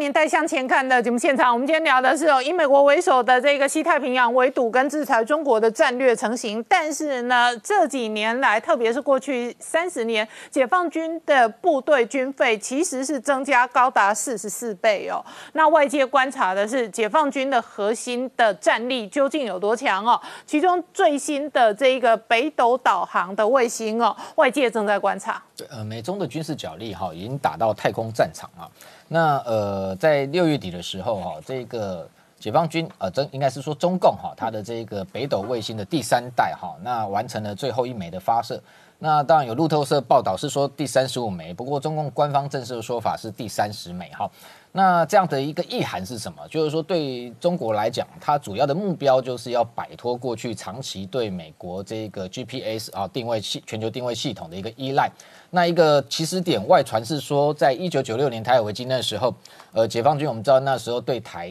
这个进行了几波的导弹射击。那我记得最后一波应该是有四枚的导弹哈，结果后来发现弹着点啊，连美国的这个神盾舰后来进入台海，那时候这个一艘邦克三号哈。这追踪它的导弹的这个航机，后来发现只有打了四枚，只有三枚被发现，哈，有一枚不见了，不知道到哪去。那那时候，那是这个外传说那一枚飞弹就是美国透过这样的一个 GPS 系统关闭，哈，去做干扰，哈，让它没有办法，哈，呃，顺利的抵达它的这个定位的定这个弹着点。那所以这个。历史背景导致说，解放军内部认为说，他必须要有自己的一个呃卫星的定位系统，所以后来开始发展北斗卫星。那北斗卫星分一代、二代、三代。那前面一代它本来初步是二零一二年开始，它只限在中国的一个内部的范围。那后来扩大到第二代，它可以在亚太的周边的国家，那也可以进行所谓的这样的一个卫星定位的能力。那现在发展到所谓的第三代，就是已经完成全球哈，那跟美国的 GPS 是相同等级哈。那等于说它的。这一个呃，它的一个提升有助于什么？有助于未来。当然，外界也评估啊，它内部的武器的定位，特别是像飞弹的导航，那定位可能会比过去更为精准。那一个是摆脱了美国的 GPS 的这个系统的依赖，第二个是它自己本身的这个卫星哈定位的能力哦。据中国呃，中共很多官媒哈，当然他们是这个比较夸大的在宣传啦。那是号称说这样的一个北斗第三代的卫星，它的定位能力是超越美国的这个 GPS 哈。那美国 GPS 我们知道，它如果是商用卫星来讲啊，一般的这个定位的误差大概差不多三到十公尺。那你如果是军用的话哈，军用系统的来讲，呃，基本上它可以到达三十公分哈这样的一个一个精准度。那中国的官媒是号称说这样的北斗第三代哈，它可以啊定位的比它这个美国的 GPS。更精准到十公分了哈，不过这是官媒的宣称，因为我后来我们了解一下，他的这个北斗系统的这个设计师，一个叫杨长峰，他自己是坦诚哈，他说如果是商用的话，大概是还是这个精准度还是大约莫两二点五到五公尺的这样的一个一个一个空间，那如果我是军用版的话，的确有可能缩小到五十公分哈，不过是不是的确有这么精准，我们要看后续它在这个很多内部。呃的实际的使用上面，是不是有达到这样的一个效果？那特别是他们为了这一个支持北斗三号啊第三代的卫星，它带将近哈已经有这个五千呃不五万的支的这个船舰哦都装了这个系统，那三千万的车辆哈也都有加装这样的一个。这这个第三代的这个定位系统，甚至啊外传说解放军现在连枪支哈啊都要都要加装这样的一个定位系统。不过这个动作人家会比较担心，是说这个部分不是为了作战使用哈，是为了怕叛变哈。就是说你今天有枪械有武器，一旦哈可能内部有问题要偷走的时候，或者是要把它这个。这个拿去做相关的使用的时候，可能可以及早发现哦，所以他们的这个卫星定位军用的一个定义哦，除了对外，应该有对内监控的一个意义哦。那另外我们看到，除了中国之外啊，事实上美国也。这个开始哈，在这一个太空站上面哈，加强它的防备。所以事实上，GPS 定位过去来讲，当然用了已经几十年，但是美国现在也更进一步，它也在打造 GPS 的第三代哈，叫 Block 三型。那美国现在已经改成太空军，它未来首批要采购十枚哈。那这样的一个第三代的一个 GPS 的卫星呢，它的这样的一个精准度又比原本的要更加精准。它是真正号称哈，能够精准定位到十公分哦，这样的一个这个这样的一个程度。那重要的是说，美中之间大家外在外界在观察它的这一个定位系统到底哈谁比较强？其实有个很重要的关键点，就是上面的原子钟哈，因为原子钟就是这个目前来讲最准确在测量时间的一个标准单位哈，一个。呃，美军来讲，它是用数位化的原子钟。那基本上这样的一个做法哈，它的这个定位哈，呃，国际上会认为说，你今天时间准，好，空间才会准，好，那这样空间准的情况之下，你的导引也才会跟着精准。在这种情况之下，事实上，美军它未来在全球的定位系统上面啊，包含它的抗干扰的能力啊，各方面。我们认为它还是这个处于领先的地位。最后就是说，基本上啊卫星大战哈，除了说双方这种在所谓的这种武器系统上面的定位力求精准之外，其他事实上未来哈中美之间，除非是擦枪走火，如果是双方有计划的要全面性的对对方进行开火的话，第一个哦要击毁的目标不会是这些指挥所，而是空中的卫星，嗯，因为空中卫星会完全影响。后续的所有的飞弹的设计，所以这个美方在这方面非常非常的哈，在前进部署哈。比如说先前我们谈到 X 三十七 B，它可能未来就会携带哈这种所谓的卫卫星的这种维修机器人。这种机器人它平它可以先前就还没开战之前就开始在空中作业，做什么？它事实上卫星破坏不难哈。除了我们先前讲说，它如果它有镭射武器，可以直接把它击毁或干扰是最好。如果不行，透过这种维修维修机器人，它可以伪装在附近。破坏这样子敌方卫星的，比如说太阳能板或者是它卫星天线，就可以让它失去它的一个这个相关的一个战力跟效果哈。所以美国在这一个中共的这个卫星发展上面，事实上它也开始早就已经前进部署哈。不管在定位系统上面的精准，甚至未来双方在卫星大战上面的攻防，早有做好准备。好，我们稍后回来。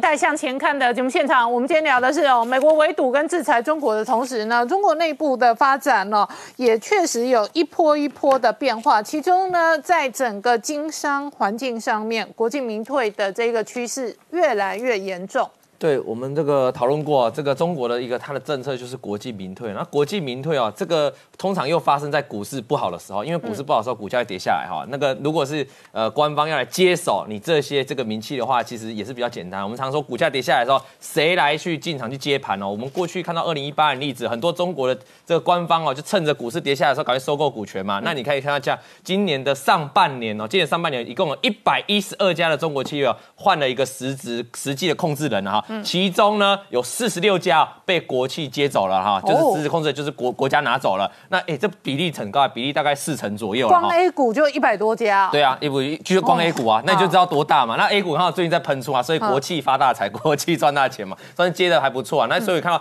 但是我们就要探讨说，国企去吃这些名气的时候，趁着股价不好去吃，然后趁着他们营运不好的时候，哎，一上半年是经过疫情的哈。那你说是国企在拯救这些名气吗？其实我们可以看相关的数据啊，其实好像不是这样子哦，反正是国企在吃名气的。豆腐哦，你直接看这张图，这张图的话是这个呃国企的营业额，你看它过去哦，民营企业的营业额，事实上我们知道中国过去的这个开发过程当中，民企本来就是一直在带头往前冲的嘛，那营业额一直冲冲冲冲高来之后，在二零一六年、二零一七年开始推广这个所谓的这个所谓的这个呃国进民退的时候，你可以发现哦，国有企业啊一营那个这个营收一直在往下掉，开始出现什么一个倒状的反转，就是说它开始实行这个国进民退的时候，哎，这个营收开始跑到了国家的企业哦，可是民企呢相关它营这个营业额。就开始往下掉。另外，我们再来看获利的部分了。本来获利的部分哦，民企的获利也是非常好。结果呢，在开始实施了这个国际民退的时候，哎，这获利跑上了，获利跑到这个原本啊，获利一直往下跌的这个国有企业啊。所以你可以发现，不管是营收也好，不管是获利也好，都是很明显的从国这个民营企业哦，这个开始衰退，然后衰退呢就往走走到了这个国营企业。那再看一下边际效益的部分，边际利益的部分啊不管是国企啊还是民企，它边际效益其实在过去几年是一路往下滑的。但是在开始中共推进这个所谓的国进民退的时候，哎，我们看到国企的边际效应、边际利益开始往上了，那个民营企业就可是民营企业，你看到它没有起色啊，代表什么现象？其实不是去救民企啊，因为民企还是这样嘛，我救了你知道，反而回头救我国企的这个绩效，哎，反而表现的不错，我所以我觉得是呃国企去吃这个民营企业的豆腐了。好，那王浩大哥，我请教你哦，越是国进民退，股票市场上呢，国企股越高，那北京要控盘控股市越容易精准嘛？诶，理论上是这样啊，但实际上，呃，最近一段时间中国 A 股的表现情况不太一样。嗯，就是说，呃，上证指数我刚才谈了，实际上表现并不好，现在还在三千点徘徊嘛。啊，那上证指数比较是反映出国企的这个比重比较高。嗯，但是反过来，深圳的指数是表现比较好的。深圳指数是比较多的所谓高科技企业，嗯，那它是跟着受纳斯达克的影响，全球的跟高科技行业有关的，像台股表现好，也是跟纳斯达克高科技表现好有关系。那深圳表现好，也是跟纳斯达克高科技表现好有关系。然后这个当然纳斯达克是呃呃不断的创历史新高啊。那这个呢？呃，某种意义上，呃，反映了一个呃钱的流动，就是所有的钱都流动到集中到这个所谓高科技概念的股这样一种状况啊，这是短期的市场的这个这个变化。但是从经济层面来讲，比较大的问题是所谓的国进民退的混合经营制，就是说。就就是我们以前一直提到的公私合营制，就是国家因为有那么多啊民营企业经营状况不良，所以他们通过国营入股来把它的所有制变掉了。从原来是私人控制的公司，现在变成公私合营了，慢慢变成国家是大股东了啊。那么这种状况现在在中国发现的。发展的非常普遍，嗯，那这个当然是具体体现了这个国民国进民退的这个状况。那在这个上面，而且就更国有化、更共产化了。是，整个中国经济体的全面产业、全面公司朝向国有化。是，那国有化当然是北京的领导核心最后的一个共产化。是。当然了，这个里面一个是所谓股权的混合经营啊，另外一个是所谓军民共用的，就是所有的企业都可能同时是有民用的和军用的，所以在中国它是基本上是不分的啊。一个是它法律上要求所有的企业。不管是这个民呃民营的还是国营的，不管你是军用的还是民用的，都要接受国家的这个情报法，要这个这个你你就是要向国家报告你的情报的啊。这个第二一个就是说，它大力的在推动这个军民共共用、军民共享，所有的技术都是要军民共享的啊，不。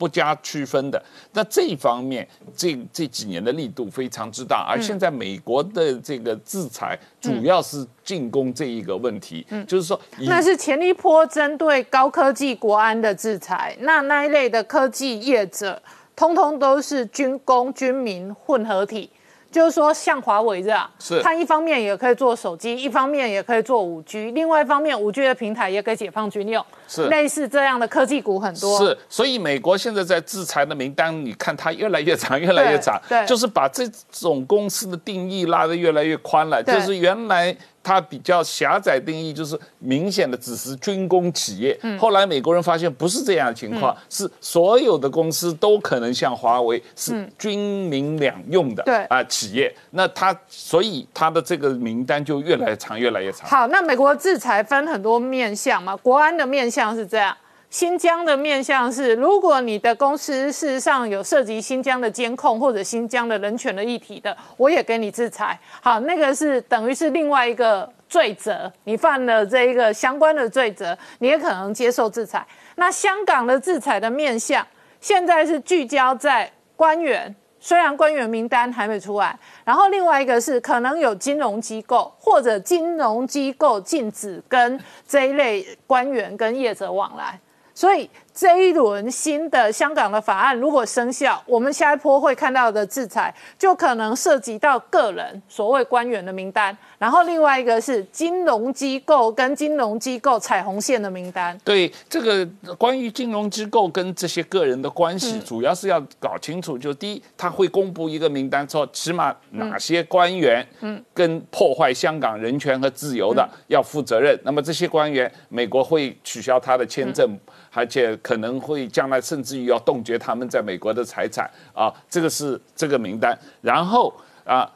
那所有的金融机构，你不能够跟这些官员做交易，你不能给他提供贷款，你不能够给他这个提供 mortgage，你不能够跟他有呃金融的往来。那如果你跟他往来，美国要对你这些金融机构做制裁。嗯，那这一个呃。这个是这次通过的香港自治法的核心内容。好，今天谢谢大家收看《年代向前看》，也提醒我们忠实观众跟粉丝朋友扫描 QR code 订阅《年代向前看》YouTube 官方频道，我们订阅突破六十九万人了。我们同时 YouTube 频道上面也有五千个影片，欢迎观众朋友看好看满看到饱。我们不定期还会推出这个网络独播特别的版本，欢迎我们的忠实观众跟粉丝朋友锁定我们的频道。谢谢大家收看。